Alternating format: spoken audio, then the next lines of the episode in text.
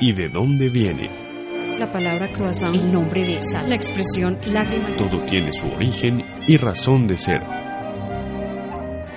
En acústica, emisora digital de la Universidad de AFIT. ¿Y de dónde viene la olla de hierro?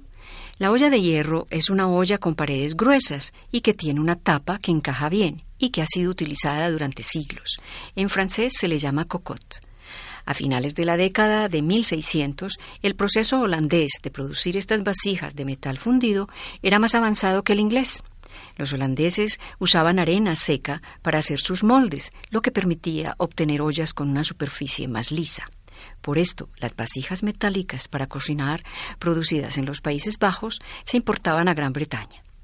En 1704, un inglés llamado Abraham Derby decidió ir a Holanda para estudiar el sistema holandés de fabricación de dichas ollas. Cuatro años más tarde, de regreso a Inglaterra, Derby patentó un proceso de colado similar al sistema holandés y comenzó a producir vasijas de metal fundido para Gran Bretaña y sus nuevas colonias americanas.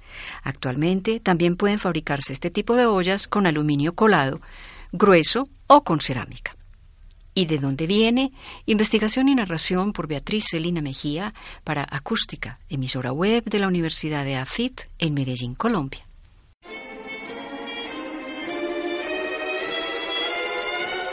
¿Y de dónde viene? La palabra croissant, el nombre de sal, la expresión lágrima. Todo tiene su origen y razón de ser. En acústica, emisora digital de la Universidad de AFIT.